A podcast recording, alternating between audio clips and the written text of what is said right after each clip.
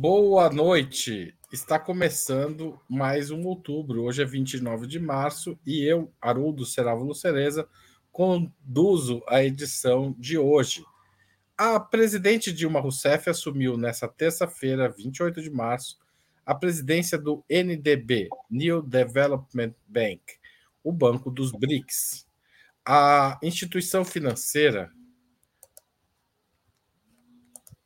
a instituição financeira é, é responsável, é, está integrada ao bloco formado por Brasil, Rússia, Índia e África do Sul e destina-se a financiar obras de infraestrutura em países emergentes. O mandato da, de Dilma Rousseff vai até 2025. O ministro das Minas e Energias, Alexandre Silveira, afirmou na última quinta-feira afirmou nesta, na última segunda-feira, agora eu me confundi, 27 de março, em evento da Arco Advice, que considera consolidado o processo de privatização da Eletrobras.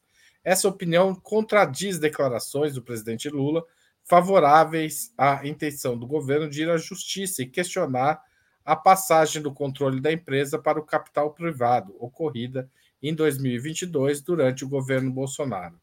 Enquanto isso, a diretoria da companhia propôs aumentar em oito vezes o valor dos salários e bônus pagos a seus administradores, se comparado ao último ano sob controle da União. O ex-presidente Jair Bolsonaro deve regressar amanhã ao Brasil, depois de três meses ausente, às vésperas do 59 aniversário do golpe empresarial militar de 1964. E, finalmente, uma última notícia o ministro da Fazenda, Fernando Haddad, destacou que a ata do Copom, do Banco Central, abre aspas, veio com termos mais condizentes com a harmonização da política fiscal com a política monetária, apesar de a manutenção da taxa de juros em 13,75% ter sido criticada por ele, que disse considerar esta manutenção muito preocupante. Para analisarmos essas notícias, hoje teremos a participação em outubro de Juliane Furno, graduada em Ciências Sociais pela Universidade Federal do Rio Grande do Sul e doutora em Economia pela Unicamp. O, o, o Igor tinha caído, ele voltou. Por isso toda essa confusão que eu fiz aqui na abertura, gente. Vamos continuar aqui. Joana Salem Vasconcelos, historiadora formada pela USP, mestre em desenvolvimento econômico pela Unicamp e doutora em História Econômica pela Universidade de São Paulo. E, para completar o trio, Eduardo Costa Pinto, graduado em Administração pela Universidade Federal da Bahia, com mestrado e doutorado em Economia e professor do Instituto de Economia da Universidade Federal do Rio de Janeiro. Em nome de Opera Mundi, agradeço a todos os convidados e o Igor, que está aí nos bastidores, que teve problemas com a internet. Sejam muito bem-vindos. Obrigado, Igor, que já voltou. Bom, é, também informo que faremos o possível durante essa transmissão para repassar perguntas da audiência, especialmente daqueles que fizerem super chats e super sticker no YouTube. Mas vamos à primeira pergunta aos nossos convidados. O ex-presidente Jair Bolsonaro, depois de uma temporada de três meses nos Estados Unidos, está voltando ao Brasil nesta semana. Pelo menos ele anunciou isso. Segundo a imprensa, ele buscará se reafirmar como principal opositor a Lula. Sua presença no país muda os, os rumos da situação política? O governo deve atuar de forma diferente a partir do retorno de Bolsonaro? Vamos começar por Joana Salem. Boa noite, pessoal. Boa noite, Haroldo, Ju, Dudu, a todos. É, bom, o retorno do Bolsonaro, é, eu acho que a, a forma como o Bolsonaro foi trabalhando a comunicação do retorno ou não retorno é típica da estratégia de comunicação dele, porque o mistério em torno da data em que ele vai voltar acaba pautando um pouco o debate, né? Então parece que a ausência dele no Brasil em alguns momentos deu uma certa sensação de que a gente podia respirar normalmente, né? A ausência do Bolsonaro no cotidiano intenso de todos os dias do jornal como presidente foi um alívio para todos todo, todo mundo, né? Todos os brasileiros, mas ele acaba com essa, com essa aura de mistério conseguindo também criar uma certa agenda na imprensa, né, em torno desse mistério.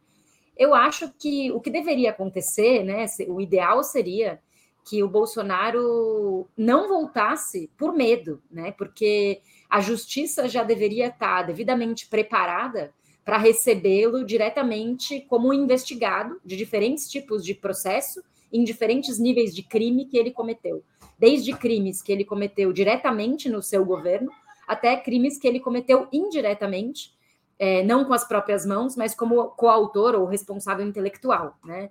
Por exemplo, em primeiro lugar, os crimes que ele cometeu diretamente são os crimes contra a saúde pública, que estão fartamente documentados no relatório da CPI da pandemia. Só por isso ele já deveria temer voltar ao Brasil se nossa justiça tivesse em funcionamento, né, se as instituições estivessem funcionando, né? É, mas além disso, ele tem responsabilidade indireta ou autoria intelectual em torno ao 8 de, ao 8 de janeiro, né? E a responsabilidade dele deveria estar sendo apurada de uma maneira mais célere e mais também aprofundada, né? Existe, eu acho, uma certa tendência é, de certos setores até do próprio governo de tentarem evitar atingir diretamente o Bolsonaro, sabendo que quanto mais ele, ele é, é, é, recebe porrada, mais ele pode também crescer em cima disso, né? Porque a polarização alimenta essa lógica da comunicação do neofascismo, da extrema-direita brasileira. Então, é, existe, por exemplo, a, a política do Lula de evitar a CPI do 8 de janeiro, esvaziar a CPI do 8 de janeiro para não dar oportunidade para que esse assunto seja prolongado e não apenas corra dentro da justiça, seguindo o devido processo legal. Então, eu acho que o Bolsonaro deveria temer, mas o que está acontecendo no Brasil é, mais uma vez, uma espécie de passação de pano universal em torno aos crimes que ele cometeu. Como se dizer que o Bolsonaro é criminoso fosse algo exagerado ou radical, né? E não algo que corresponde à verdade objetiva do que nós vivemos nos últimos anos no Brasil. Tem genocídio da população Yanomami. No caso do genocídio da população Yanomami, não é omissão do governo, é ação a favor dos garimpeiros, né? Eu acho um equívoco a gente falar em omissão do governo. No caso da pandemia que eu já falei, o caso do 8 de janeiro, fora os escândalos de corrupção que envolveram diretamente o nome do Bolsonaro, por exemplo, o escândalo de corrupção dentro do MEC, né, do Fundo de, da Educação, e, enfim, outros é, diversos é, motivos que levam as pessoas a processarem o Bolsonaro. Infelizmente, se ele vai voltar, é um sinal de que ele está se sentindo seguro e confiante o suficiente para isso. A presença dele no Brasil altera a correlação de forças, na minha opinião. Né? Respondendo diretamente, altera. Altera porque ele vai liderar de maneira é, radicalizada, tóxica e neofascista, essa oposição que está latente na sociedade brasileira, que no momento está sem um líder, e ele é, muito provavelmente vai tornar o ambiente político brasileiro muito pior e, e vai dificultar muito o trabalho do governo na batalha das ideias. Obrigado, Joana. Juliane, qual a sua opinião sobre a volta dele? Bom, boa noite, Haroldo, Joana, Eduardo, e a todo mundo que nos acompanha. Eu acho que altera a correlação de forças no cenário político e deverá é, alterar também é, a política, principalmente em relação ao bloco de esquerda e a condução que este bloco vem tocando na na coordenação de, um, de uma aliança mais geral em torno é, do que mobilizou, em grande medida, a frente de esquerda dentro da frente ampla, que é coincidir a pauta democrática com a pauta econômica. Bom, em primeiro lugar, eu quero referendar esse elemento que a Joana trouxe. Eu acho que não é trivial esse movimento que o Bolsonaro faz é, de pautar a sua volta é, em torno de uma série de mistérios, se volta, se não volta, quando volta, é, e essa movimentação mais geral, porque isso vai preparando um terreno em que o Bolsonaro, mais uma vez, passa a ser a, a pauta, né? ele passa a pautar o noticiário e pautar, em grande medida, o jornalismo político. Né? Não é uma volta qualquer, mas é uma volta coordenada e uma volta em que ele volta para o Brasil pautando a política brasileira, né? mesmo tendo sido candidato derrotado, mesmo sendo o agente portador de uma série de denúncias bastante né, escandalosas envolvendo a, a, sua personalidade, na sua pessoa física, da sua esposa Michelle, ainda assim ele, ele vocaliza o centro da política brasileira, apesar de, de envolvido numa série de escândalos e apesar de, de, o candidato derrotado, e apesar de estar fora do Brasil, na medida em que ele faz esse movimento que me parece que é bastante coordenado. Por que, que eu acho que muda? Porque a direita brasileira, ela ainda não construiu, e me parece que não existe essa figura à sua disposição, uma liderança né, que vocalize é, o, o que tem de maior capacidade de unidade que é o discurso mais radicalizado. Eu acho que é muito diferente, talvez seja difícil, inclusive, para a gente que acompanha a política há muitos anos, processar que a direita se unifica em torno de uma pauta bastante radicalizada. Porque aquilo que a gente conhece como a direita tradicional, é, externada ali no PSDB, em setores do PMDB, em alguns estados, né, Rio Grande do Sul e alguns outros estados, sempre foi um grupo com pouca mobilização social, né, que não apostava nesse caminho e que sempre ocupou um espaço no centro político, inclusive não ousando dizer o seu nome, né, para usar uma metáfora que o Safatli é, aponta, que é muito diferente dessa nova direita ou dessa ultradireita bastante radicalizada. Para ela continuar existindo, ela precisa, neste período, não ir ao centro, como a esquerda normalmente faz em períodos em que ela está acuada, buscando ampliar o seu leque de forças, mas, inclusive, consolidar os seus fragmentos num discurso que os dê unidade, os dê coesão e os dê um argumento, um motivo para se manter unificados e mobilizados. E esse motivo está na radicalidade da polarização política que eles processam e que eles se veem como o grupo que foi prejudicado e golpeado em eleições fraudulentas, o grupo que foi açoitado por um TSE é, comprado é, pela mídia tradicional, um grupo que não é o grupo representante do status quo. Veja, o Bolsonaro é quem entrega e quem vocaliza o papel de liderança e que dá um conjunto de argumentos para esse setor, que é um setor que tem base social e que tem coesão ideológica na sociedade. É, para finalizar, o que eu acho que, que deveria, né, posto que, o, que o, a volta do Bolsonaro modifica a correlação de forças, porque traz de volta uma liderança política que, embora a gente identifique várias é, dificuldades de articulação política né, do Bolsonaro com as outras é, com as outras organizações sociais, talvez essa seja inclusive a particularidade que o mantém liderando uma frente tão heterogênea. É, mas eu acho que deveria mudar a postura é, da esquerda é, e do governo, na medida em que, em cenários de maior polarização, como que tende a se processar no Brasil pós-volta do Bolsonaro, em cenários, portanto, de polarização política, a aposta nas mediações via centro ou a aposta na pacificação vazia ou aposta em qualquer pauta democrática abstrata é, não acumula politicamente e é, me parece, uma bandeja entregue para que estes setores do centro fisiológico encontrem maior possibilidade, inclusive, de acúmulo de força política eleitoral nesses setores com base social organizada. Então, acho que né, polarizando o cenário político brasileiro é tarefa dessa frente de esquerda que atua de forma organizada e disputa essa frente ampla, é, esticar a corda e manter a sociedade mobilizada, polarizando no outro espectro da política, defendendo com maior radicalidade as pautas democráticas, as pautas nacionais, as pautas populares e disputando politicamente é, esse governo para que não fique mais do mesmo e que o Bolsonaro possa ter as melhores condições para disputar é, as eleições em 2026, né? Posto aí ter se consolidado um governo sem grandes caldos políticos para poder acumular no próximo período.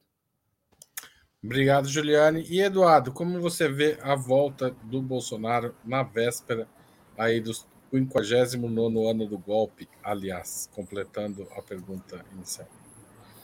Bom, é, eu vou pegar aqui uns ganchos, acho que importantes já do que foi dito. Primeiro, boa noite a todos e todas, com o Marodo, a Juliana, Juliane e a Joana. É, acho que tem um ponto importante que eu queria ressaltar, destacando já o que foi dito. É, o que vai acontecer, pelo menos na minha leitura com a volta do Bolsonaro, é que vai aumentar as tensões no sentido da cena política e vai aumentar a pressão sobre o governo Lula, né? em qual dimensão? O que ele vai ter que entregar ao longo do tempo. Acho que esse é o ponto importante. E eu queria chamar a atenção que acho que quem aposta numa possibilidade da, da perda de, de liderança do Bolsonaro nesse momento é um equívoco. Bolsonaro permanece com popularidade significativamente alta, basta ver a última pesquisa Quest. É, uma parte da população brasileira, mais de 30, 30 e poucos por cento, acho que há um risco real de comunismo no Brasil. É, isso está completamente articulado com uma é, aproximação de uma, como a Juliane falou, acho que da direita tradicional, eu sou mais aí até mais forte nisso, sabe? Acho que ela não existe mais. Acho que ainda estão atrás dela e ela acabou. Como o PSDB, o que era tradicional, acabou. Ela não existe mais enquanto movimento real efetivo. O que existe hoje é uma configuração né, de uma extrema-direita que expressa seus valores, do que ela considera como valores. A volta do Bolsonaro, isso vai aumentar a, as tensões na cena política no Congresso, que já são altas, basta ver o que foi, por exemplo, a fala do Flávio Dino na CCJ, um negócio surreal. Tá? É, isso vai ganhar mais força. E o Bolsonaro é essa liderança, e as pessoas esquecem porque ele, ele tem também uma dimensão popular que os outros, tipo Tarcísio, e que tenta se vender como a posição do Bolsonaro, como foi o Dória, Lembra o Dória que tentou surfar na onda do bolsonarismo? Se afundou. Né? O, com todas as contradições e tensões, ele tem uma, uma dimensão popular. A extrema-direita, ela veio para ficar enquanto um fenômeno social brasileiro, não é só brasileiro, é mundial. É mundial, isso que as pessoas não entenderam ainda. Acho que o Bolsonaro, na verdade, nessa volta, volta para fazer a, a, disputa política com Lula, sim. Tá? É, e mais, não por acaso voltar na vésperas do, do, da, da, do golpe né, de 64, e que ele volta e isso inflama uma parte das Forças Armadas que querem continuar comemorando o golpe, o quanto isso é, representa. E, na verdade, isso, o que, que eu acho enquanto isso é feito real na cena política e no governo? Vai botar pressão sobre o governo Lula. E mais ainda, que acho que é o ponto fundamental, é preciso entregar na economia, no salário, no emprego e na renda. Se não entregar, tá, aumenta a capacidade de retorno eleitoral do Bolsonaro. Acho que esse é o ponto fundamental aqui. Para mim, tem uma novidade democrática importante é que uma boa parte da população brasileira ela tem votado com uma consciência de entrega que isso não é historicamente da nossa realidade votou no Bolsonaro achando que ele poderia fazer a mudança contra o sistema e tudo mais.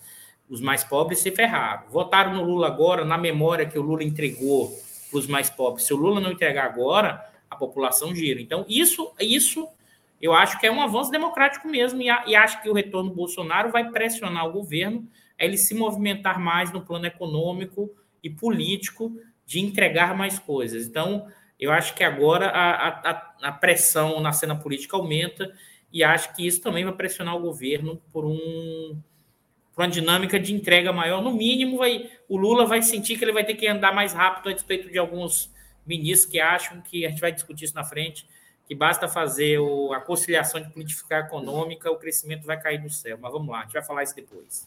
Vamos, vamos falar disso, certamente, como aliás já anunciado. Mas é, ainda sobre o tema 1964, 59 ano do aniversário do golpe, a direita tradicionalmente comemora esta data como um dia de vitória sobre o regime democrático brasileiro e, quando ela está mais solta, inclusive, ela festeja os torturadores do regime. Vocês acham que o governo, os partidos de esquerda e os movimentos populares deveriam, em oposição a esse comportamento da extrema-direita, usar a data do golpe de 31 de março de 1964 para a disputa político-ideológica? Como político-ideológica, como que a esquerda poderia fazer isso? Quem começa dessa vez é a Juliane. Acho mais do que nunca. Eu, eu sempre fui muito é, entusiasta dessa pauta. Eu acho que, que o Brasil, principalmente na comparação com outros países é, latino-americanos que passaram por ditaduras, é, é o país que me parece que, que em, em proporção à sua ditadura, ao, ao tempo da sua ditadura, menos construiu medidas de justiça de transição reparatórias é, então, eu acho que já era uma, uma ferida bastante aberta na sociedade brasileira, demandando mobilização social é, para, inclusive, revisão da própria lei da, da anistia, mas também revisão e punição daquilo que são crimes contra a humanidade, que nem estariam né, passíveis de serem anistiados, é, e de uma série de, de outras formas de justiça de reparação que tem a ver com abertura de arquivos, que tem a ver com com a memória histórica e coletiva, mas sobretudo nesse momento histórico, né? Veja, o, o, o governo Bolsonaro ele não se separa é, da usurpação do poder civil que foi ocupado pelo, pelos militares, né?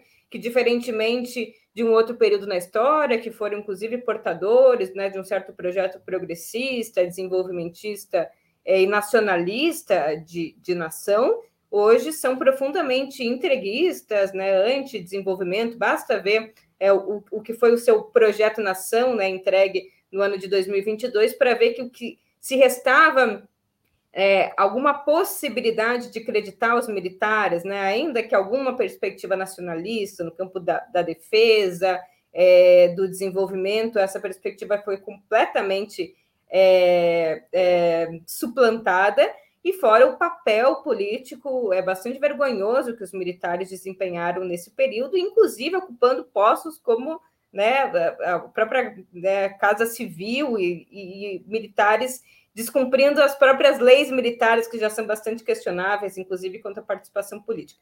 Eu acho que tem muito debate aqui para ser explorado, e o dia 31 de março me parece que é um dia que a esquerda deveria estar em ofensiva os militares têm uma dívida, que é não só uma dívida né, de uma herança maltratada da ditadura militar, mas destes últimos quatro anos, que estão sim na conta das Forças Armadas.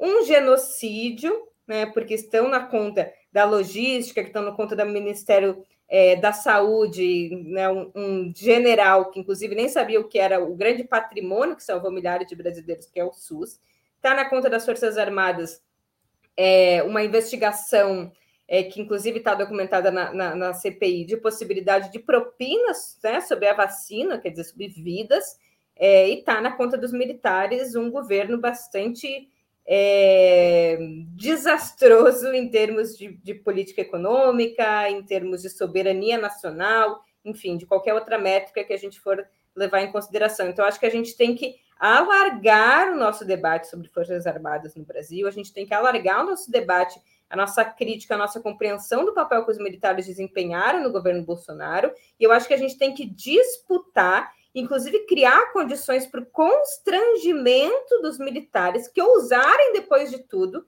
ainda se sentirem é, é, à vontade de fazer atos em comemoração ao golpe de 31 de março, mesmo sob a né, a derrota nas urnas, mesmo sobre a derrota do bolsonarismo e a vitória da esquerda, que tem que se materializar não só numa derrota política, mas uma derrota ideológica desses setores. Eu acho que parte, sim, preocupar essas datas que, que hoje parecem ser deles, mas que, na verdade, são nossas, né, que fazem parte da memória coletiva da derrota de uma contra-revolução que colocou em derrota o que era parte de uma revolução nacional que tinha a ver com a concretização de reformas é, essenciais para a democratização da terra, das universidades e o próprio processo de desenvolvimento com autonomia. Então, acho que sim, essa data é precisa ser ocupada pela esquerda brasileira.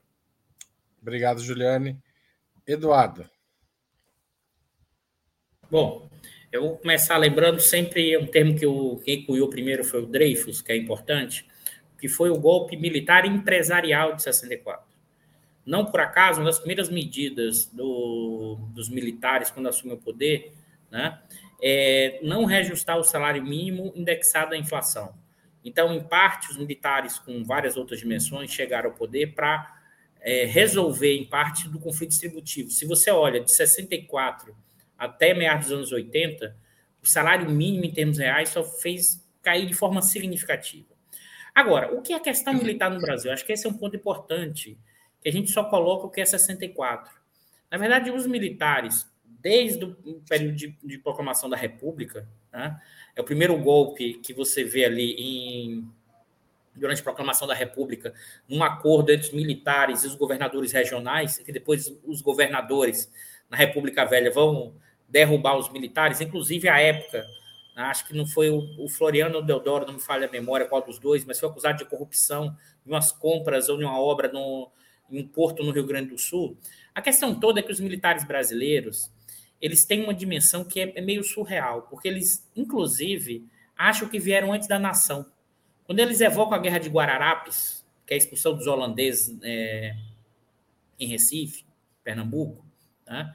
eles dizem que ali foi construída a identidade do Exército Brasileiro. O Exército Brasileiro, na cabeça deles, vem antes do que a nação. E eles acham que eles podem tutelar permanentemente a nação. Mais ainda, e o que é pior, eles acham que são acima dos paisanos. O que, que é isso? Eles têm capacidade técnica, gerencial, administrativa é, acima dos civis.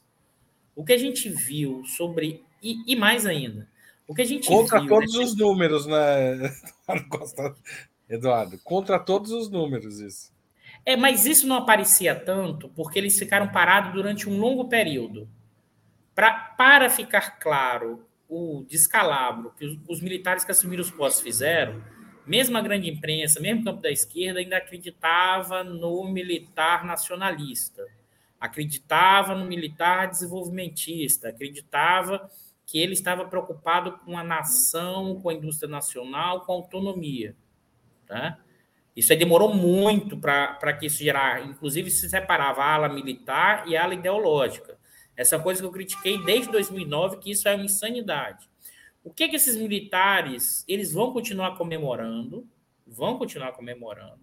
Desconfio que esse ano de uma forma mais discreta, porque discreta, porque eles perderam credibilidade junto à sociedade. As pesquisas de opinião mostraram que a popularidade que eles tinham, em torno de quase 90% ali em 2016 e 2017, isso reduziu fortemente.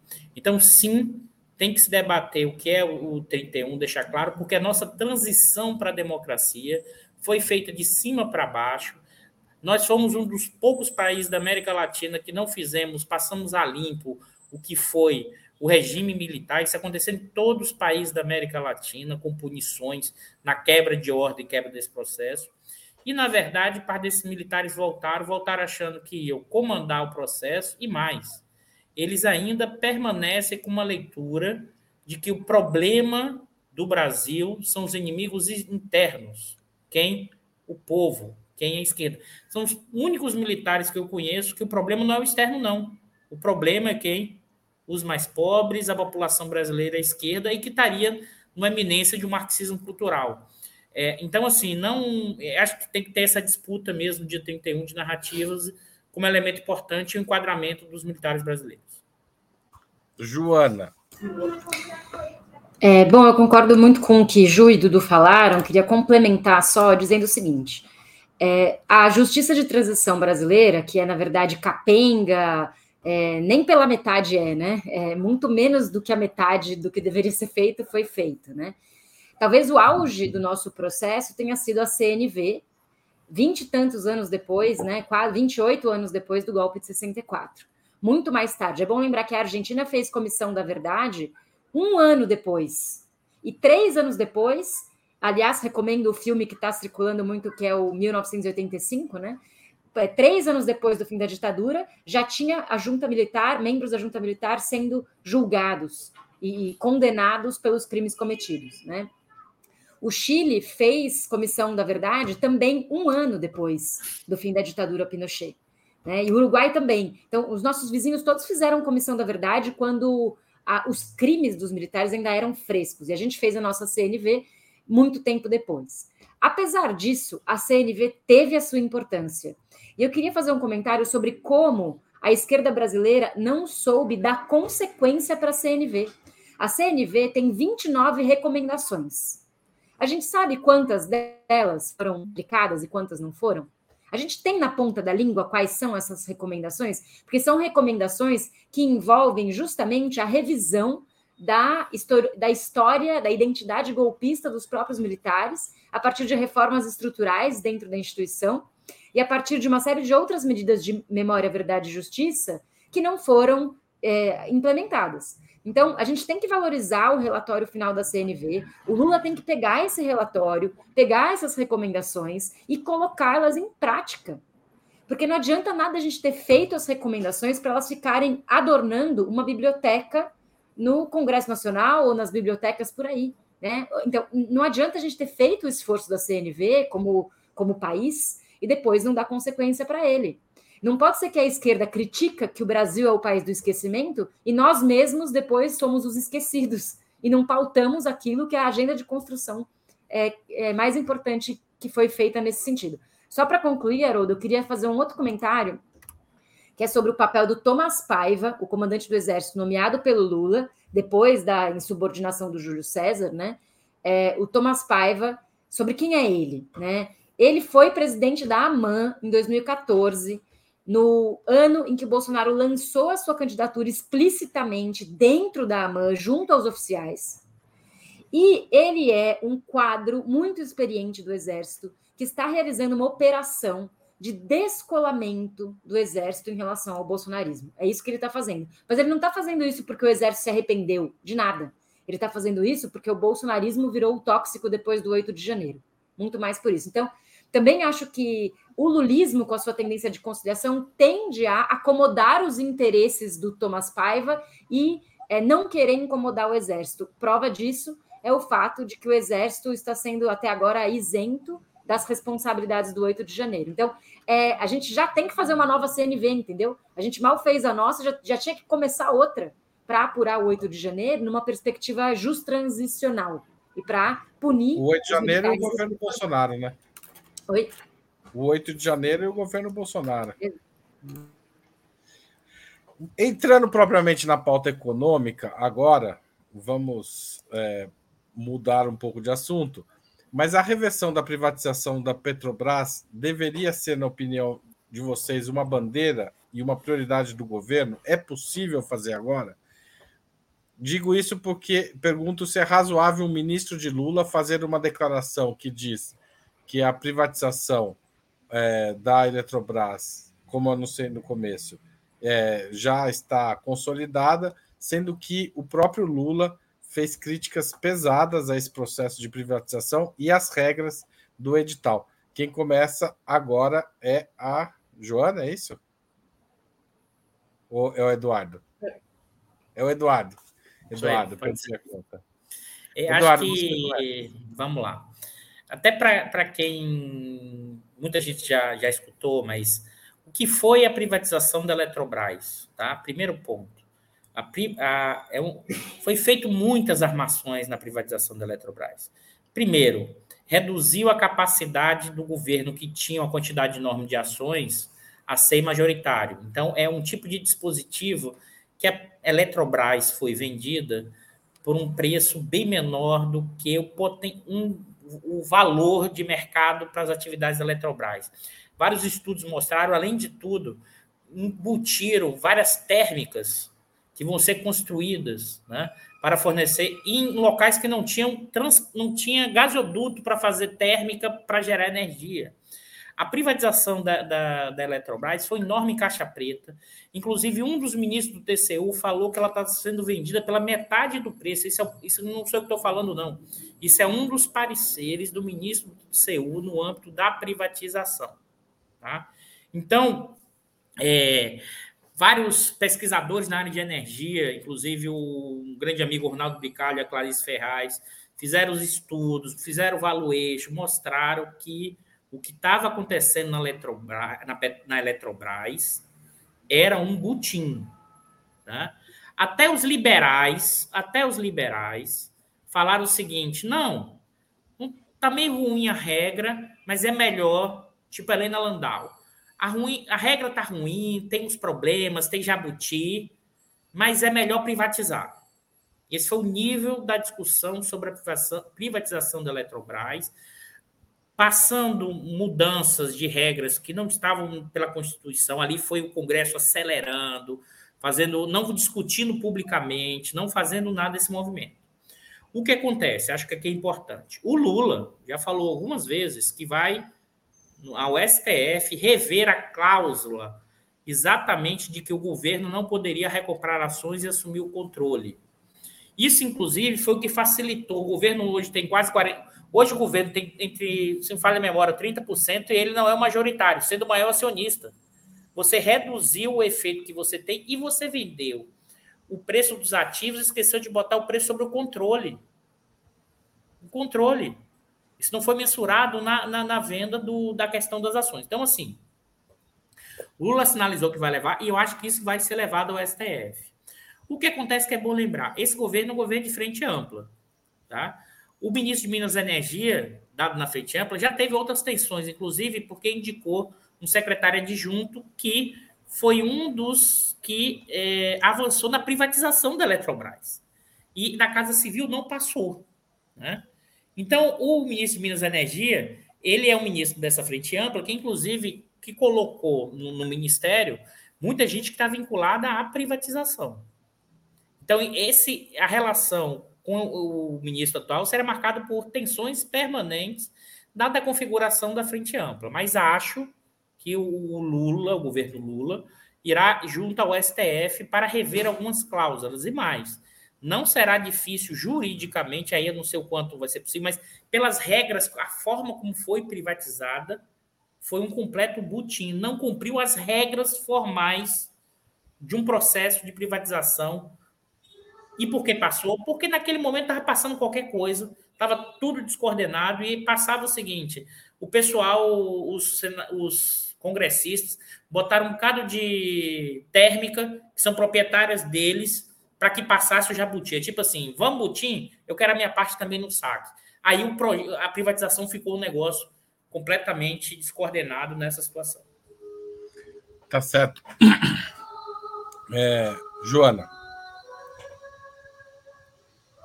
Bom, é, em primeiro lugar, eu queria dizer que a privatização da Eletrobras nos lembra, em alguns aspectos, a privatização da Vale em 97, se não me engano, é, porque foi um processo também repleto de irregularidades, né? É, principalmente aquela relacionada com o Bradesco, que foi um banco que participou da, do, da comissão que avaliou o valor venal da Vale e depois estava entre os compradores, né? Então, quer dizer, o Bradesco ele estava dos dois lados do balcão na negociação da Vale do Rio Doce. E depois disso, os movimentos sociais denunciaram, mas é, não foi suficiente, né? Porque a avalanche do neoliberalismo é, é muito forte. E na época o Fernando Henrique estava surfando nessa onda neoliberal. É, por mais que o Lula se diga em alguns momentos contra, é, eu, pessoalmente, não acredito que esse processo vai ser revertido. Aliás, o Lula disse que a privatização da Eletrobras foi uma lesa pátria, né? E também usou a palavra bandidagem. E, inclusive, os, é, a, a, privatização foi colocada sob exame da AGU, né? O Jorge Messias estava, acho que pelo menos desde fevereiro, avaliando a regularidade ou irregularidade desse, desse processo. É, e a, ainda não existe uma resposta oficial do próprio da própria AGU a respeito, mas existe uma disputa interna no governo. Então, o fato do que o ministro da, de Minas e Energia diz é, antecipadamente, né, algo que a AGU ainda não concluiu, mostra que o governo está numa queda de braço a respeito disso. E eu sei que o Jorge Messias também recebeu os eletriciários, os, os, o setor de trabalhadores, né, os sindicatos dos eletriciários, que denunciam essas irregularidades. É, o governo ficou com somente 42% das ações da Eletrobras, porém, pela lei, ele tem as, os votos correspondentes a somente 10% das ações. Então, o governo realmente perdeu completamente o poder a respeito da, da Eletrobras, e é de muito cinismo, como comentou, comentou o Dudu, a postura da Helena Landau. A Helena Landau que fez a privatização parte 1 da Eletrobras nos anos 90, né? Foi ela que comandou a, a privatização da Eletrobras durante o Fernando Henrique, e agora arremata essa. Não, não foi ela que arrematou, mas ela apoiou o arremate dessa, desse processo irregular e completamente violador da nossa soberania e entreguista, né? Agora, qual que é o problema? Mais uma vez, o governo Lula tem tantas batalhas para travar que eu tenho dúvidas se ele vai priorizar essa, né? No final das contas, o risco que a gente tem é um governo que tem muitas batalhas estratégicas para travar, por exemplo, reverter a reforma trabalhista, por, por exemplo, reverter a privatização da Eletrobras, e entre outras muitas batalhas, e acabar paralisado. A gente tem uma sensação hoje em dia de que o governo está paralisado, de fato está, porque todas as MPs que o governo fez até agora estão nessa querela entre Arthur Lira e Rodrigo Pacheco, entre Senado e, e, e, e Câmara, para ver quem que, como é que funciona o procedimento institucional da, das MPs. E o governo está correndo risco de perder as MPs por, por estupidez, né, por, por uma dificuldade de articulação política, por exemplo, as MPs de criação dos ministérios, de reorganização ministerial. Então está muito preocupante a paralisia que o governo está demonstrando em relação a diversos assuntos, e esse é mais um deles. Tá certo. E Juliane, o que, que você achou aí das palavras do Alexandre Silveira, o ministro das Minas e Energia?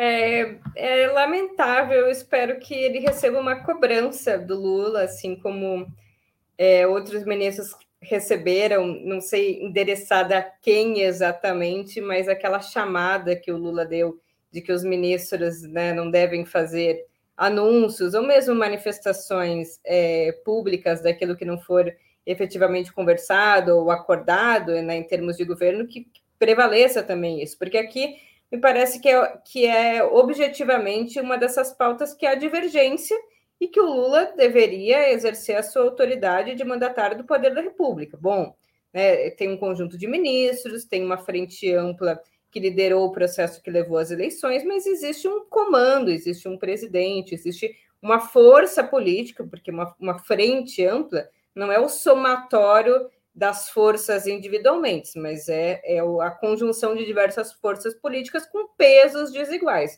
E me parece que dentro dessa frente ampla, as forças políticas disputam a sua direção e o PT e o Lula hoje é quem tem mais condições de disputar essa direção e que dispute, que exerça ela também a partir da, da, da hegemonia sobre pautas que são fundamentais. Me parece que empresas estatais e privatizações assim como foi na campanha, assim como foi historicamente, tem uma centralidade estratégica que não deve passar batida.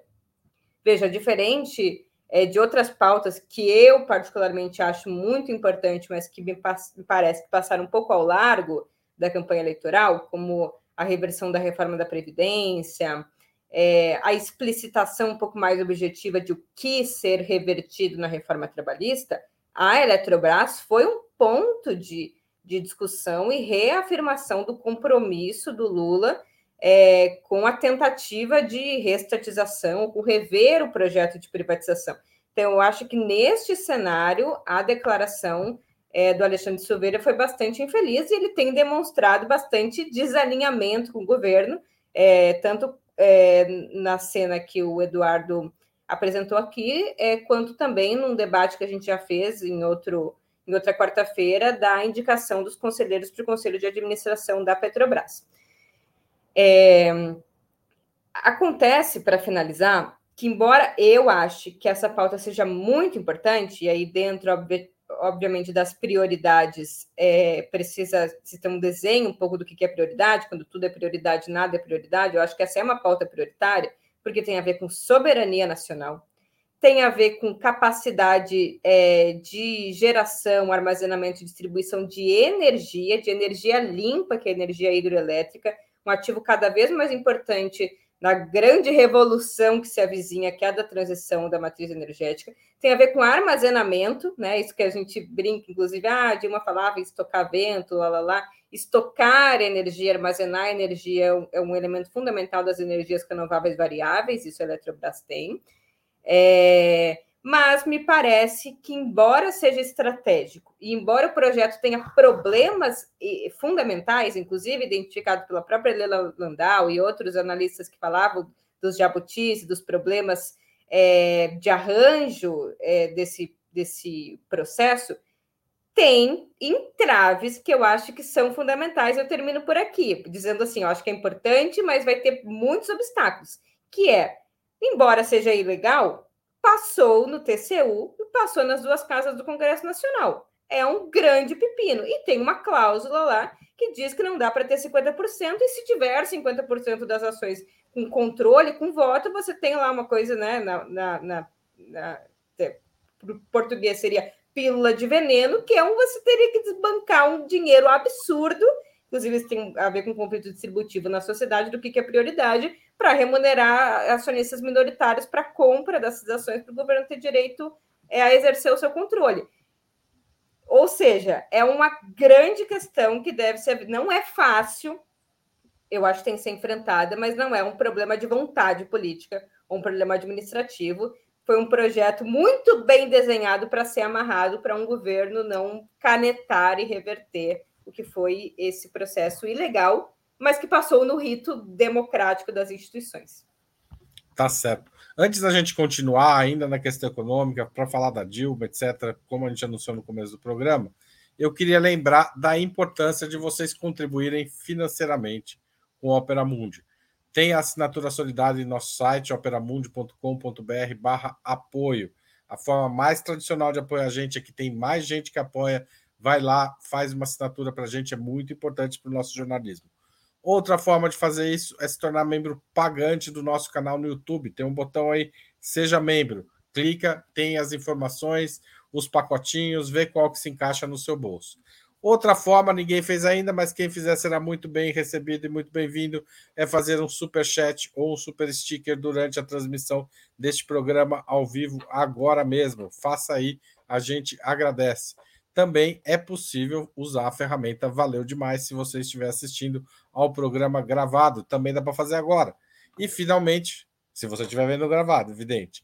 E finalmente, a sexta forma de contribuir é através do Pix. Nossa chave é apoia.operamundi.com.br e nossa razão social é última instância editorial limitada.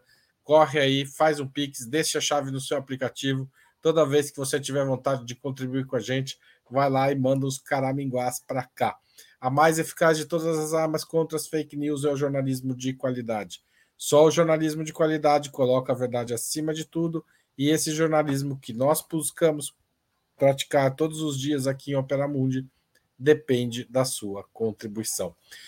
Vamos para o tema central do programa de hoje: a posse da presidenta Dilma Rousseff, agora numa nova presidência, a do NDB, o Banco dos BRICS. Além do, do caráter simbólico de ter uma ex-presidenta no comando da instituição, qual a importância dessa posição para a política externa brasileira e para os fluxos de investimentos no país? Começo por onde comecei hoje com a Joana. Bom, gente, só explicando uma coisa que talvez não seja todo mundo que saiba, é, o presidente dos BRICS ele é indicado rotativamente.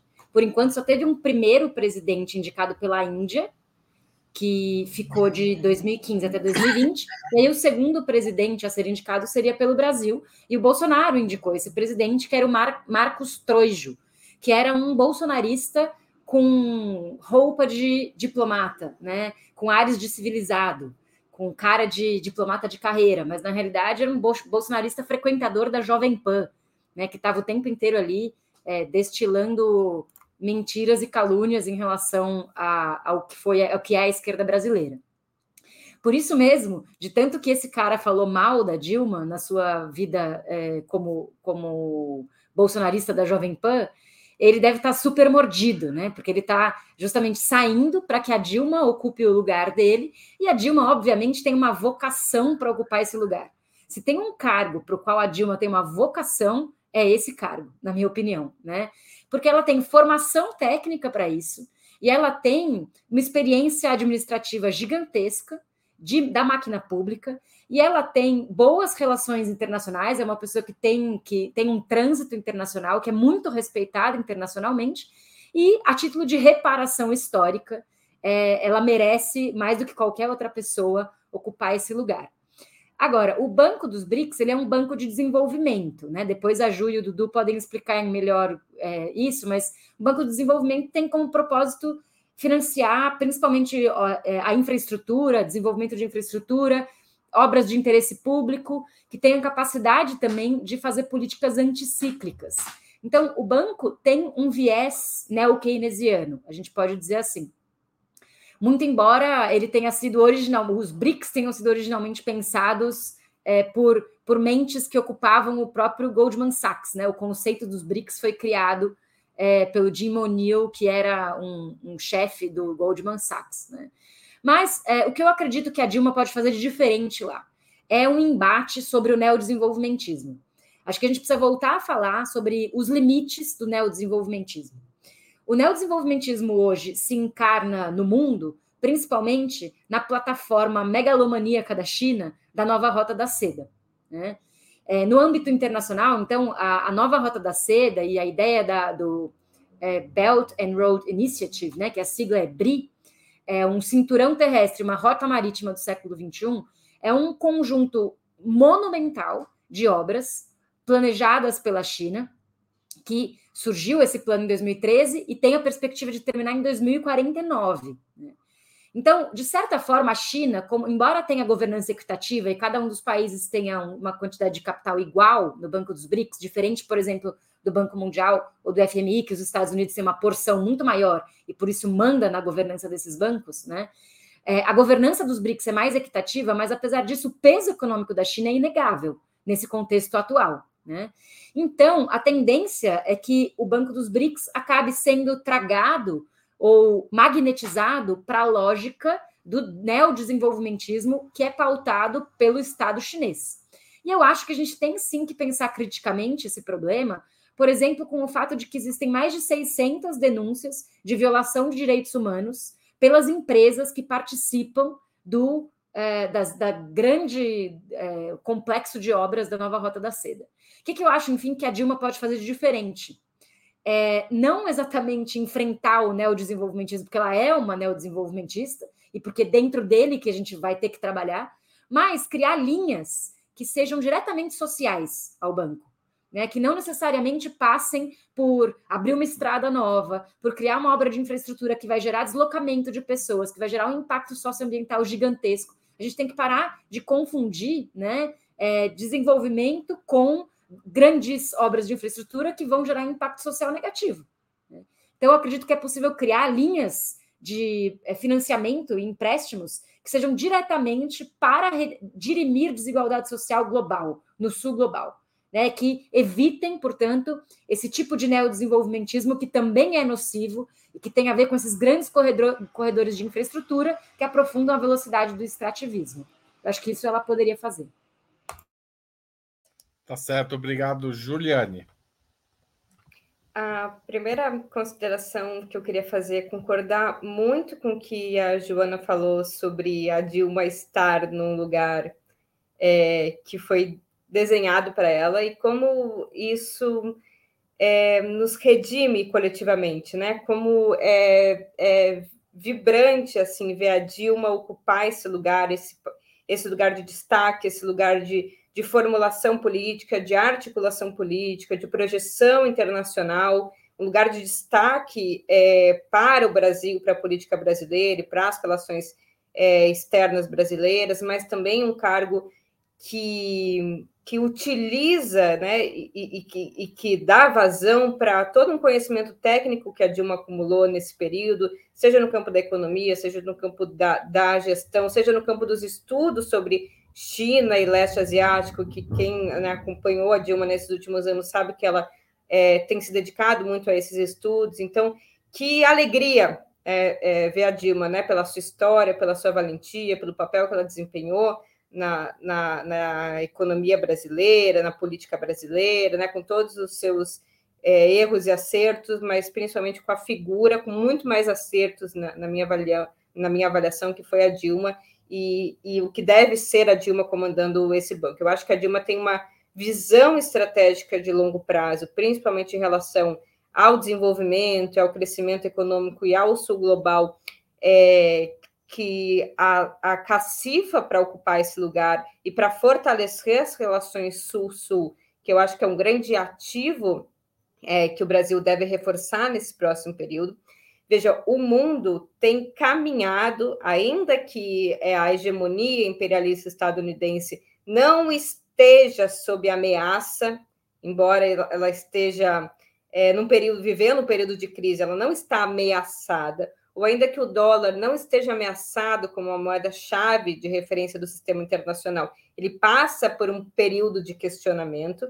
Então, neste momento, deve abrir maiores condições para uma transição, ainda que lenta, ainda que muito conflituosa, de um mundo unipolar e com uma hegemonia inconteste estadunidense sobre o globo, para a emergência de novas potências que não são imperialistas, é, mas que disputam uma posição no sistema interestatal de destaque. E eu acho que nenhum momento seria melhor do que este, de, de uma certa crise diplomática, crise no sistema interestatal, inclusive de uma guerra na Ucrânia que, que força uma posição mais aliada estratégica da própria China com a Rússia, agora recentemente é, Rússia com Indonésia, com a própria Arábia Saudita, que eu acho que faz com que o papel da Dilma seja ainda mais importante para estabelecer e reafirmar essas relações é, com o campo do sul global. Não só a ida da China é, para o Banco dos BRICS, o papel que o Banco dos BRICS tem para desempenhar, me parece que na captação é ainda maior do que a carteira do banco, mas essa captação voltada para transição energética, para saneamento básico, para desenvolvimento que tem potencial de tornar mais autônoma e com mais condições de exercício da soberania nacional desses países. Mas termino por aqui com o deslanchar de já medidas, veja, Dilma nem né, assumiu de fato, mas o deslanchar de já medidas que é, afirmam ou, ou, que criam condições de, por exemplo, a criação de uma Câmara de Compensação é, de, de, das trocas internacionais, né, é, da balança comercial brasileira com a chinesa em, em yuan, né, ou seja, fora do sistema do dólar.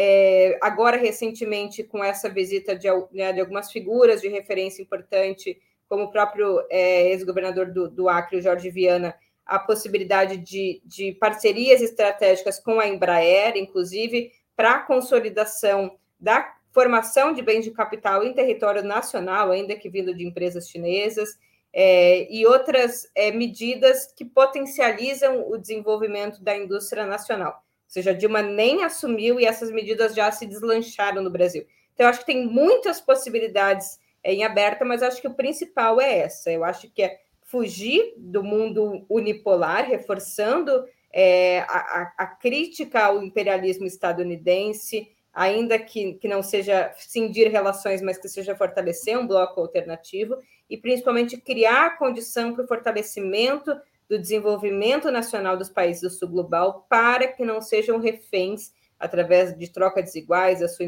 desindustrialização, da perda de soberania econômica que é exercida em grande medida pela contração, ou não exercida pela contração de dívidas externas, e de ser refém das trocas desiguais e a vulnerabilidade no mercado internacional. Eduardo, como você vê a chegada de Dilma ao Banco dos BRICS? É, eu vou entrar, sobretudo, na discussão da política externa. Eu acho que se você olha o início desses três primeiros meses da política externa brasileira, aparentemente a, a linha que tem sido dada é muito mais aproximação com a Europa, tá? E com os Estados Unidos. A, a visita do Lula à China foi cancelada por questões de saúde, que vai retornar mas eu acho que essa indicação da Dilma para a presidência dos BRICS é uma forma de reconfigurar e mostrar uma aproximação como elemento importante para a questão asiática. Porque, quer queiramos ou não, é hoje com a capacidade de financiamento que a China tem, tem quer seja por via dos BRICS, mas também pelos bancos de investimento chinês, né? É, e aí, só para vocês terem ideia, o banco, o banco dos BRICS, o, o o financiamento em torno de 100 bilhões de, de dólares, tá? É, uma, é, um, é, é, é relativamente grande, mas não tão grande assim comparado com os bancos de desenvolvimento chinês. Eu acho que tem uma aproximação que eu acho fundamental, é de como pensar a relação entre Brasil e China, né? Eu acho que, e sobretudo para pensar o financiamento do investimento brasileiro, né? É pensar grandes obras de infraestrutura urbana né, e infraestrutura social nas grandes cidades brasileiras. E sim, a China tem essa capacidade de financiamento, mas é mais. Qual a nossa dificuldade e problema eu vejo da relação com a China? É que nós temos uma enorme dificuldade de deixar muito claro o que queremos. Na discussão da Rota da Seda, o Irã deixou claro: olha, eu estou na Rota da Seda, mas tem que ter transferência tecnológica, tem que ter esse investimento, aquele investimento, aquele investimento. Isso dá para a gente fazer se a gente tem claro o que a gente tem de alguns projetos para pensar o financiamento do investimento. Porque se nós mantivermos a política econômica travada como está, o financiamento externo será um elemento importante em obras de.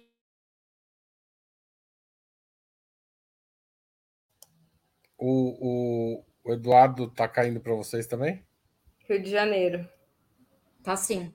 Então, vou fazer uma pergunta rápida sobre Dilma enquanto o Eduardo não volta, para você e para Joana que é no contexto da guerra da Ucrânia e de uma certa posição ambígua da Índia com relação a, aos BRICS, a chegada da Dilma fortalece os BRICS novamente? Juliane, pode rapidinho, um minuto. Não, não sei. Tá bom. Eu gosto, de... Eu gosto de comentaristas sinceros. E você, Joana? Quer palpitar sobre isso? É palpite mesmo, né? Eu acho é. que existe uma certa tendência da China a buscar ter excelentes relações com a América Latina e principalmente com o Brasil. Então, a, a despeito da posição oficial do Brasil em relação à guerra na Ucrânia, isso poderia eventualmente estremecer mais as relações do Brasil com a Rússia. Mas a tendência, é, na minha opinião, é que uh, tanto a Rússia quanto a China contemporizem a posição do Brasil em relação à guerra, em função de um projeto que é mais estratégico, porque eu acho que os BRICS, assim como ban o Banco dos BRICS, assim como a Rota da Seda, tem esse horizonte de larguíssimo prazo, né? Qualquer projeto que tenha a China no meio tem um horizonte de larguíssimo prazo, porque o projeto estratégico deles é sempre de muita longa duração, né? Então, eu acho que se contemporiza um pouco a posição do Brasil, porque o Brasil é importante para a China. Uma das pautas da, da visita do Lula, que foi adiada à China, era justamente a adesão do Brasil à Rota da Seda. Existem pouquíssimos países da América do Sul que ainda não aderiram, entre eles a Colômbia, o Paraguai e o Brasil. Quase todos os outros países latino-americanos já aderiram à Rota da Seda. Inclusive, isso que o Eduardo estava falando sobre o Irã, ó, ele vai voltar aí. Só para completar, e daí eu passo para o Eduardo, isso que ele estava falando sobre o Irã, também fez a Bolívia, né? A Bolívia fez um acordo de exploração de lítio com a China dentro do contexto da Rota da Seda, que é um acordo que também tinha ali a barganha da Bolívia, os interesses da soberania, soberania nacional da Bolívia.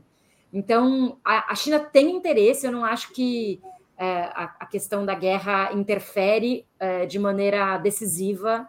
Acho que são assuntos que são administrados de maneira mais ou menos paralela. Tá certo, obrigado. Eduardo, você quer concluir o raciocínio? Caiu no meio? Não, eu vou concluir, me pegar até o gancho que a Joana levantou. O seguinte: no caso da Bolívia, foi negociado industrializar, não necessariamente só commodities. Ou seja, a gente também. É, é, qual é o problema? O lado de lá, o lado externo da negociação, eles têm os interesses deles. A nossa questão é como a gente internamente deixa claro o nosso interesse. Qual a nossa dificuldade atual? É que você tem uma burguesia que ela é cada vez mais capital comercial a indústria perde cada vez mais capacidade. Então, a, a, ao mesmo tempo, como se a gente observa, a, não teve um industrial que quis participar do governo, porque tá, ganha, ganhou muito. Então, nos últimos tempos, isso é uma coisa que as pessoas esquecem. Então, na relação com a China, você tem que ter muito claro o que você quer, porque eles são grandes negociadores. E há espaço, me parece, para grandes obras de infraestrutura. E aí, voltando, a Dilma indo para os BRICS é uma sinalização que a política externa brasileira tem uma preocupação com a questão asiática, que é central, é onde está vindo o financiamento né, do desenvolvimento de boa parte em obras de infraestrutura. No caso norte-americano, você vai lá e conversa com o Biden, não tem dinheiro nenhum para investimento, financiamento nenhum. E nem vai ter, porque essa característica norte-americana que não tem é, grandes acordos comerciais nesse processo. Então, assim, a questão de olhar os BRICS e olhar especificamente a China é um elemento fundamental, porque a gente está caminhando é, para um mundo mais multipolar, sobretudo pela seção chinesa nesse contexto histórico. E essa disputa hegemônica será o que nós vamos ver nos próximos 10, 15, 20, 30 anos, numa disputa cada vez mais acirrada e me parece cada vez mais tensa economicamente, politicamente, e é nessa é nesse movimento que a gente tem que aproveitar, fazer uma política externa que consiga ao mesmo tempo trazer maior quantidade de benefícios para a sociedade brasileira. E aí é tentar tirar o máximo possível dos Estados Unidos e da China e pensar como a partir da sociedade brasileira podemos gerar nesse caso fundamental atual mais emprego, mais renda e mais investimento em infraestrutura. Tá certo, obrigado, Eduardo. A gente já passou de uma hora e dez de programa, então tá bem adiantado na hora, mas vamos lá, vamos para a última pergunta da noite. Como vocês avaliam a reação do ministro da Fazenda, Fernando Haddad, à ata do Copom sobre a manutenção da taxa de juros em 13,75% ao ano? Haddad afirmou sobre a ata o seguinte: ela veio com mais tempo de preparação, com termos mais condizentes com as perspectivas futuras de harmonização da política fiscal e com a política da, de harmonização da política fiscal com a política monetária, que é o nosso desejo desde sempre. Isso depois de uma série de críticas que ele fez a, a semana passada à manutenção dessa taxa. Como vocês viram, digamos, essa tentativa de apaziguamento do Haddad em relação à decisão do, do, do Banco Central comandado pelo Campos Neto. Eu, nessa confusão toda, eu perdi a ordem, mas eu acho que é a Juliane que começa, não é isso? Ah, a gente tem até que respirar fundo, assim. Eu, eu tento ser generosa, eu acho que deve ter um, uma pressão muito grande, deve ser muito difícil ser ministro da Fazenda. Mas eu achei muito ruim, porque é meio assim: se harmonize comigo. É, é isso que a ata do Copom diz. Precisamos ter uma harmonia entre a política monetária e a política fiscal. Logo, Fazenda se harmonize com a gente, porque nós não vamos ceder. Ou seja, política fiscal seja contracionista com a gente, e aí no futuro, quem sabe, a gente cria as condições para a taxa de juros ceder. É, é o rabo que abana o cachorro, vocês entenderam? Porque se alguém tem que se harmonizar, é a política monetária com a política fiscal, porque a política fiscal está sob o arcabouço de um projeto de governo, que é onde a gente votou, e a gente é quem? A sociedade brasileira, que é o rito democrático. Não é o Banco Central que foi eleito por ninguém que determina como se comporta a política fiscal e que daqui a pouco escolhe o presidente, que é um pouco que o, o texto do Reinaldo Azevedo hoje falou. É, é, descabido. E outra, essa ata, na minha avaliação, foi a pior de todas. E foi a que menos técnica teve, né? Porque ele ainda ficar ali um pouco né, é, escondido sob o arcabouço de uma hermenêutica, sei lá o quê. Ela, ela, ela expressou uma posição política. Inclusive, ela disse o seguinte, né? Não sei a expressão exata, mas é precisamos de recessão. Precisamos é, é, acelerar a, a desaceleração da economia brasileira para que a inflação é. vá para o lugar. Gente, o que, que é isso, sabe? É, o Celso Furtado dizia sobre o plano real, né? Os economistas não ficavam nem vergonha, nem com vergonha, nem vermelhos, ao preferir trocar uma dívida externa por um, um controle de inflação que é recessivo, né? Condenar a economia brasileira a crescer pouco, a não gerar emprego, porque o principal objetivo não é mais crescimento, geração de emprego, crescimento da renda real, é estabilidade de preço e é o resto que se adapte. Eu acho que está completamente equivocada essa lógica. Eu acho que o papel do ministro da Fazenda, ainda que possa não ser o do comentarista, ainda que não possa ser o do, né, possa ser diferente do presidente, e também não é esse papel de, de, de ser complacente com que o, o Campos Neto diz. Eu acho que é hora de também polarizar, porque nós precisamos construir condição de ganhar força política nesse debate também, porque eles estão acumulando politicamente, eles têm os seus porta-vozes. Se não ficar dizendo que a ata é, veio de bom tom, sabe? E, e esperar, inclusive, o, a ata disse: tanto faz o arcabouço fiscal. O arcabouço fiscal pode até melhorar as condições para cair os juros, porque antes ele dizia: não, os juros não caíram porque não foi apresentado o arcabouço fiscal. Agora está dizendo: apresenta o arcabouço fiscal e aí a gente vê se tem condições é, da, da, de haver um processo saudável de desinflação. Cada vez eles estão barganhando mais, vocês entenderam? Quando é que nós vamos começar a, a colocar uma trava e dizer que aqui tem comando da política econômica? Eu fiquei bastante é, incomodada com essa postura. Eduardo, sua vez. Eu vou ler o, o ponto 25, porque acho que isso que a Haddad deve, deve ter gostado demais. Deixa eu ler aqui para vocês o ponto 25 da ata. Por fim, o, o comitê reforçou que a harmonia entre as políticas monetária e fiscal reduz distorção, diminui a incerteza, facilita o processo de desinflação e fomenta o emprego a longo prazo. Nesse aspecto, o comitê reforça a importância de que a concessão de crédito público e privado se mantenha com taxas competitivas e sensíveis à taxa de juros básica.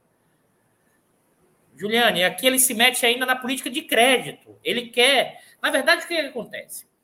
O ele está falando do BNDES aí, ele só não. Isso, ele, ele, se meteu, ele se meteu aí na política de creditícia e nos bancos públicos e nos bancos, nos, nos bancos públicos. É, é, Caixa, Banco do Brasil e BNDES. Na verdade, é, eu acho que o, o, o, pessoal não entendeu ainda. O Banco Central, claro que eles entenderam, mas o Banco Central é para fazer política monetária.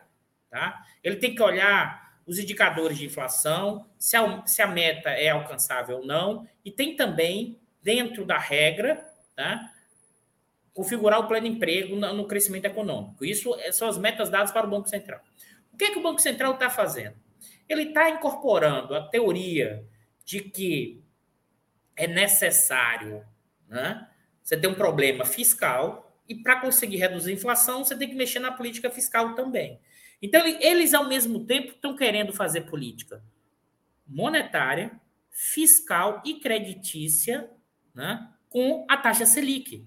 Eles estão pressionando politicamente e, nesse sentido, se eles empurram, como eles estão empurrando, uma taxa 13,75 se eles fossem um arcabouço fiscal, não teremos crescimento econômico. Eu já falei isso aqui. Quais são os componentes da demanda agregada? Consumo das famílias, investimento público e privado, gasto do governo, exportação menos importação. Consumo das famílias. As famílias estão altamente endividadas e a taxa de juros aumentou, o crédito aumentou. Então, as famílias estão tomando novos créditos para pagar a dívida, o salário real está caindo, o desemprego está aumentando. Não tem como motor ser do consumo das famílias. O investimento privado. O investimento privado olha a, forma, olha a demanda no futuro, mas olha também a taxa de rentabilidade. Se eu tenho uma taxa de juros básica, que é 13,75, o custo do capital está lá em cima. No mínimo está 15, porque ninguém faz custo do capital a taxa Selic. Então você inviabiliza uma quantidade enorme de novas obras, porque a rentabilidade né, vai estar próximo ou abaixo do custo de capital do negócio. Ou seja, não tem investimento privado.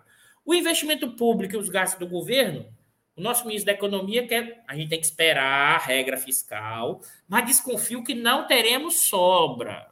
Não teremos gatilho positivo. Vamos esperar, não dá para ver. Mas se for assim, desculpa. 23 e 24 não teremos crescimento econômico. Né? Vai convergir para a meta de inflação que o mundo, ninguém tem inflação que eles estão propondo. Nós estamos com inflação mais baixa do que da Alemanha, pessoal. A nossa inflação, a inflação está caindo. Aí eles estão botando no horizonte para 24 e 25 de convergência, com taxa de juros 3,75. Quem está ganhando com isso? Quem está ganhando com isso, quem tem títulos do governo, pós-fixado em sua maioria, né? grande parte pós-fixado, né? e, e você os lucros dos bancos altíssimos. Né? O que, é que o Campos Neto faz?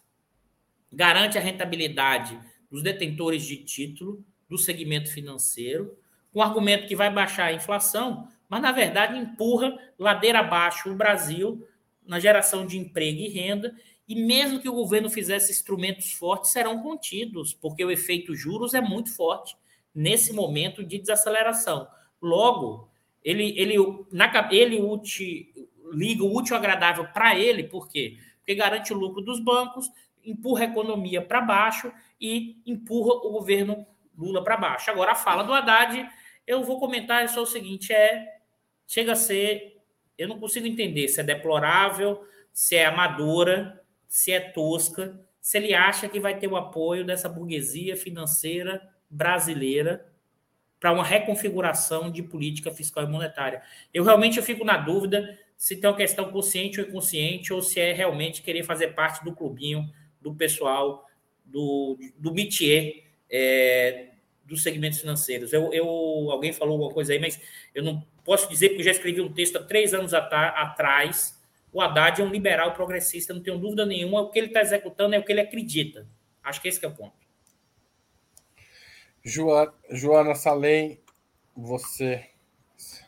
É, para fechar, não vou me alongar muito. É, uma, acho que para sintetizar a posição da Ju e do Dudu em relação à gravidade dessa ata e o que sinaliza, é que o BC independente pode ganhar um outro nome, que é Estado dentro do Estado.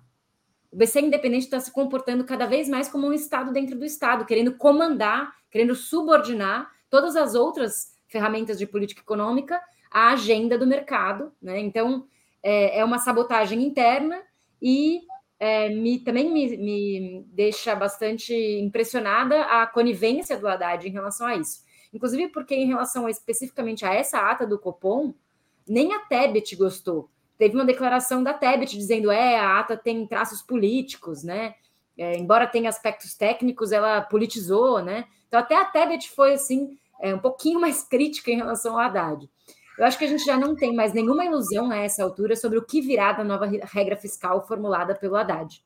Né? A gente sabe que vai vir uma nova regra fiscal bastante contracionista, vai vir uma austeridade. E mesmo que o Haddad tenha sido o cara que substituiu o Lula em 2018, e por isso ele ganhou um capital político gigantesco perante a esquerda e a sociedade brasileira, é, o Haddad talvez esteja aqui cumprindo o papel parecido com o que o Joaquim Levy cumpriu no governo Dilma II, né? Acho que a gente já falou isso aqui, isso está cada vez se desenhando de maneira mais clara.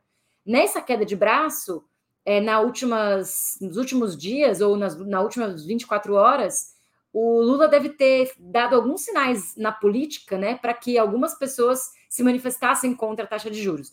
Nas últimas 24 horas, o Pacheco falou que a taxa de juros está muito alta e o Carlos Fávaro, que é um a, a, o, o agroboy do governo, né, que é o, o, o cara da agricultura, que é um ruralista e tal. Então, eles dois se manifestaram meio que um perto do outro contra a taxa de juros e dá a impressão que o Lula está operando ali por trás para tentar fazer com que as pessoas falem sem que a voz dele precise falar, né? Agora, aí tem uma relação de força e de poder que está se mostrando, como a Ju falou, infelizmente, que o governo não está dando conta de ter o poder para impor a sua agenda em relação a esse assunto. E aí, é, como diz o pessoal do Foro de Teresina no último episódio que eu escutei, o governo Lula está sofrendo de um processo de envelhecimento precoce, né? Aquela lua de mel que a Ju sempre fala também, né? Ela está em crise já. Estamos num casamento em, em crise, é, porque essa frente ampla está se mostrando quase é, já em estado de desmonte interno, de fragmentação interna, muito mais rápido do que se podia imaginar e é como se o brilho do governo na capacidade de coalizão política e de agenda tenha ficado ali na PEC da transição ou na nomeação dos ministérios, que todos nós aplaudimos, pelo menos parte desses ministérios, não todos. E aí o brilho do governo parece que se ofuscou, porque está se adequando, se adaptando à agenda daqueles que foram derrotados na, na, na eleição. Né? É, a questão é: é possível fazer um governo neoliberal progressista? Existe o neoliberalismo progressista do, do hoje em dia?